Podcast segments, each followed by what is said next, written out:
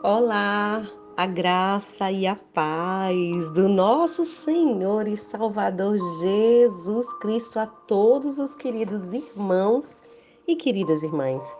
Eu me chamo Anne, sou do Rio Grande do Norte, Brasil, e quero junto com você compartilhar da poderosa palavra de Deus. Em nome de Jesus, abra o seu coração.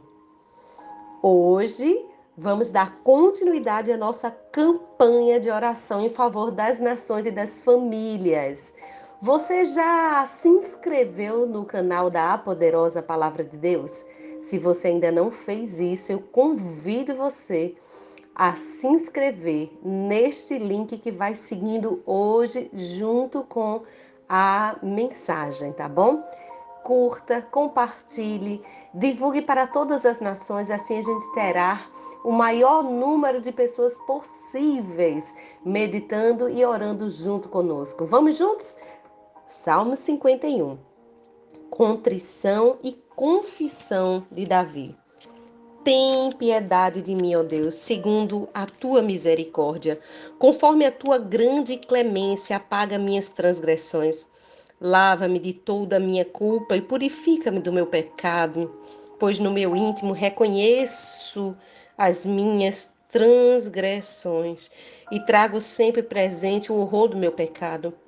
Pequei contra ti, contra ti somente, e pratiquei o mal que tanto reprovas. Portanto, justa é a tua sentença e incontestável ao julgar-me condenado. Reconheço que sou pecador desde o nascimento, sim, desde que concebeu-me a minha mãe.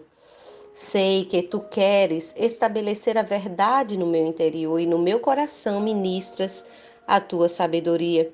Portanto, purifica-me como sopo e ficarei limpo. Lava-me e mais branco do que a neve serei. Faz-me voltar a ouvir júbilo e alegria, e os ossos que esmagaste exultarão. Esconde o rosto do meu pecado e apaga todas as minhas iniquidades. Ó meu Deus, cria em mim um coração puro e renova dentro de mim um espírito inabalável. Não afaste de mim a tua presença, nem retire de mim o teu Santo Espírito. Restitui-me a alegria da tua salvação e sustenta-me com um espírito disposto a te obedecer. Então, ensinarei os teus caminhos aos transgressores, para que os pecadores se voltem também para ti. Salva-me do pecado de sangue derramado, eterno, Deus da minha salvação, para que a minha língua seja livre para cantar, exaltando a tua justiça. Ó Senhor, dá palavras corretas aos meus lábios, para que a minha boca possa proclamar o teu louvor. Não te deleites em sacrifícios, nem te comprases em oferendas, pois se assim fosse, eu os ofereceria. O verdadeiro e aceitável sacrifício ao Eterno é um coração contrito, um coração quebrantado e arrependido, jamais será desprezado por Deus. Aleluia que te regozijes em abençoar a Sião e edificar as muralhas de Jerusalém. Então te agradarás dos sacrifícios sinceros, das ofertas queimadas e dos holocaustos, e novilhos serão oferecidos sobre o teu altar.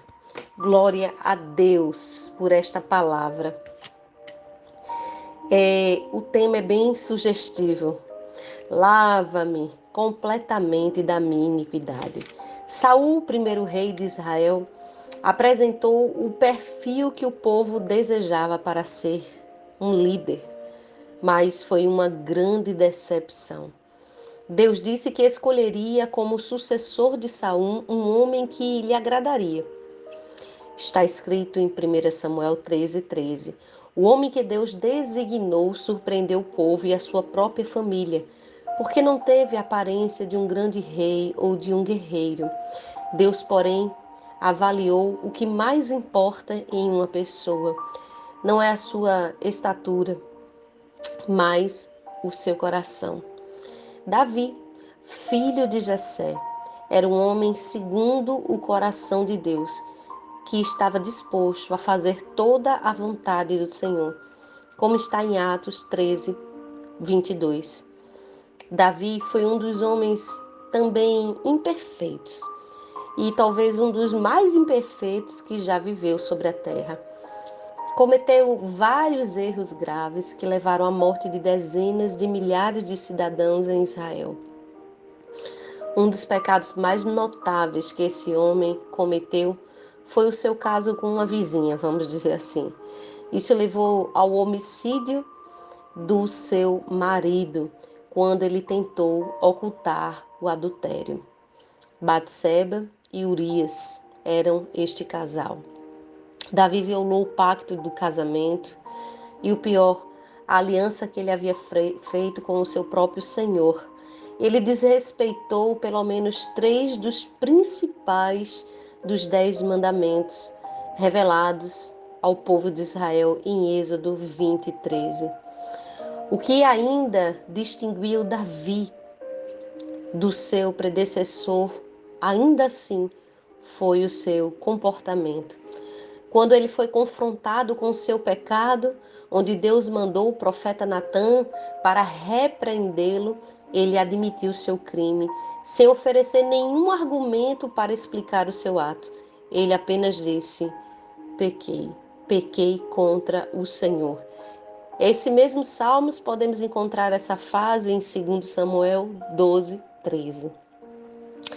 Em circunstâncias paralelas, Saul tentou justificar os seus erros e se preocupou com a sua imagem diante do povo, coisa que Deus reprova. Precisamos entender a importância da confissão, da admissão diante de Deus e da justiça do Senhor sobre nós ao confessarmos o nosso erro e a nossa falha. Davi simplesmente admitiu seu pecado e deixou com que Deus tomasse a sua decisão. O Salmo 51 é um dos mais profundos da Bíblia, onde revela o coração de Davi depois de admitir as suas transgressões.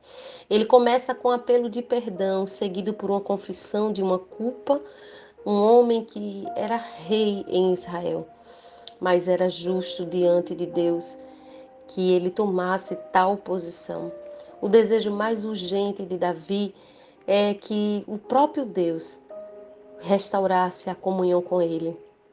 Afastado do Senhor por causa do seu pecado, ele estava espiritualmente morto. É isso que acontece quando nós pecamos e desejamos permanecer no nosso erro. Mais do que qualquer coisa, Davi queria voltar a ter intimidade com Deus e por isso ele implora para que Deus o purifique e para que Deus restitua a alegria de andar na sua presença. É tão forte essas palavras, uma das mais ricas palavras das sagradas escrituras.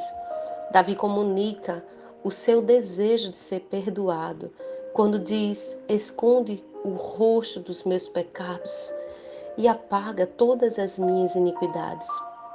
Ele sabe que o perdão precisa ser acompanhado da renovação do coração. A restauração é a parte de Deus, mas nós precisamos renovar a nossa mente. Davi disse: Cria em mim, ó Deus, um coração puro e renova dentro de mim um espírito inabalável. Davi, sendo perdoado, volta a viver agora conforme a sabedoria de Deus, volta a ter comunhão com o seu Senhor. Por isso que ele disse: Não me expulse da tua presença, não tires de mim o teu Santo Espírito. Não foi apenas por benefício próprio que Davi ansiava voltar a andar com Deus, ele desejava servir ao Senhor e também servir aos seus semelhantes. Sua boca seria usada para glorificar ao nome do Senhor. Quanto aos homens, Davi escreveu sobre seus planos de proclamar a palavra de Deus, quando ele diz no verso 13: Então ensinarei aos transgressores os teus caminhos, e os pecadores se converterão a ti. Davi viveu sobre a lei do Antigo Testamento, na qual Deus exigia sacrifícios de animais quando cada homem pecava. Esse rei em Israel compreendeu a mensagem espiritual mais profunda por trás dos sacrifícios. Ao dizer no verso 16 e 17: Não te comprases em sacrifício, ao contrário, te agradas, tu não te agradas em holocaustos, mas um verdadeiro sacrifício agradável a Deus é o coração quebrantado e contrito. Esse Deus não desprezará. O que adianta dizermos que somos cristãos se permanecemos nos mesmos erros? Não é possível ser um cristão sem ser convertido a Cristo. Logo, se dizemos que somos de Cristo, somos convertidos a Ele. Portanto, o verdadeiro e aceitável sacrifício ao Senhor é o coração. Isso faz com que Deus não despreze o seu povo. Estamos vivendo exatamente assim. E o exemplo de Davi nos lembram coisas muito importantes. Primeiro, mesmo que as pessoas procurem agradar ao Senhor, elas tropeçam. Mas o segundo ponto Deus está disposto a perdoar ao pecador que está arrependido. Terceiro ponto, há uma comunhão com Deus e essa comunhão com Deus vale muito mais do que qualquer prazer pelo pecado.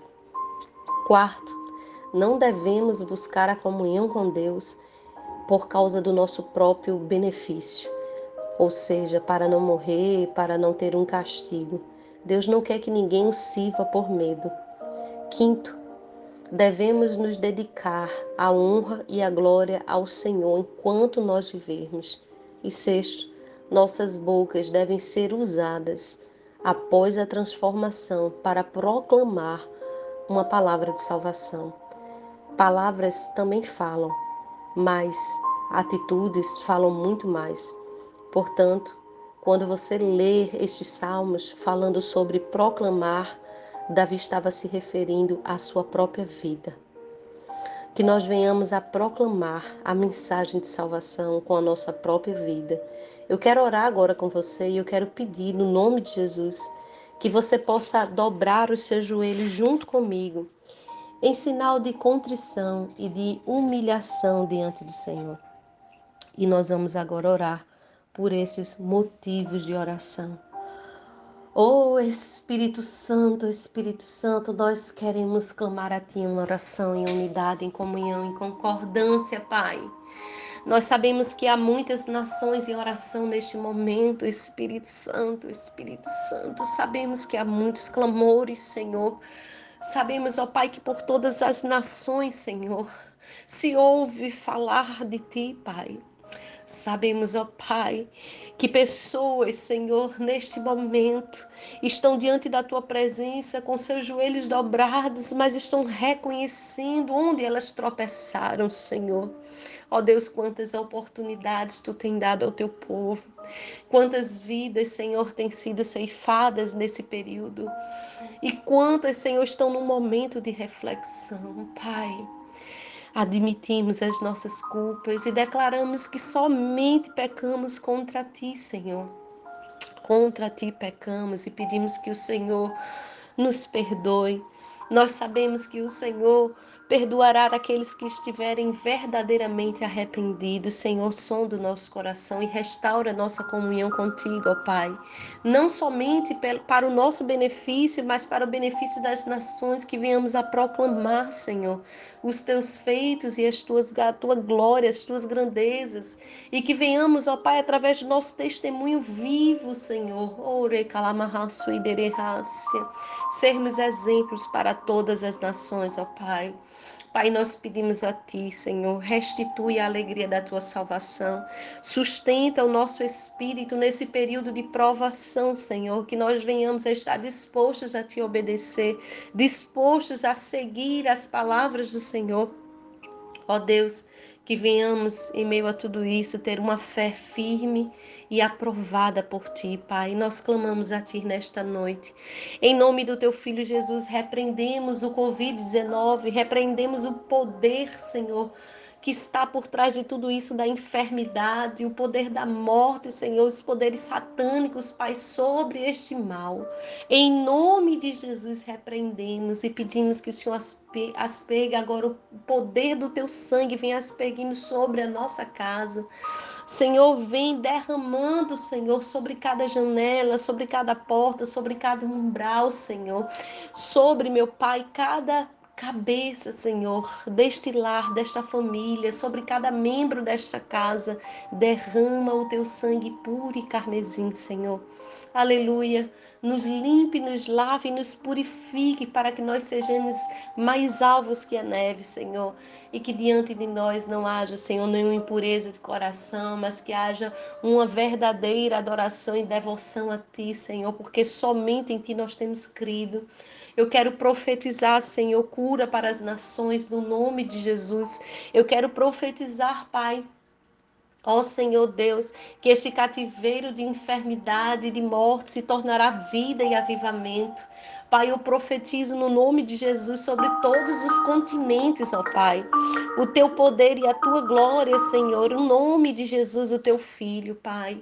Eu clamo a ti neste momento, Senhor, na certeza, na convicção de que o Senhor está ouvindo e que o Senhor fará obras grandiosas, Pai. Assim eu clamo e desde já te agradeço em teu nome santo, Senhor. Recebe a nossa oração em nome de Jesus. Amém e amém.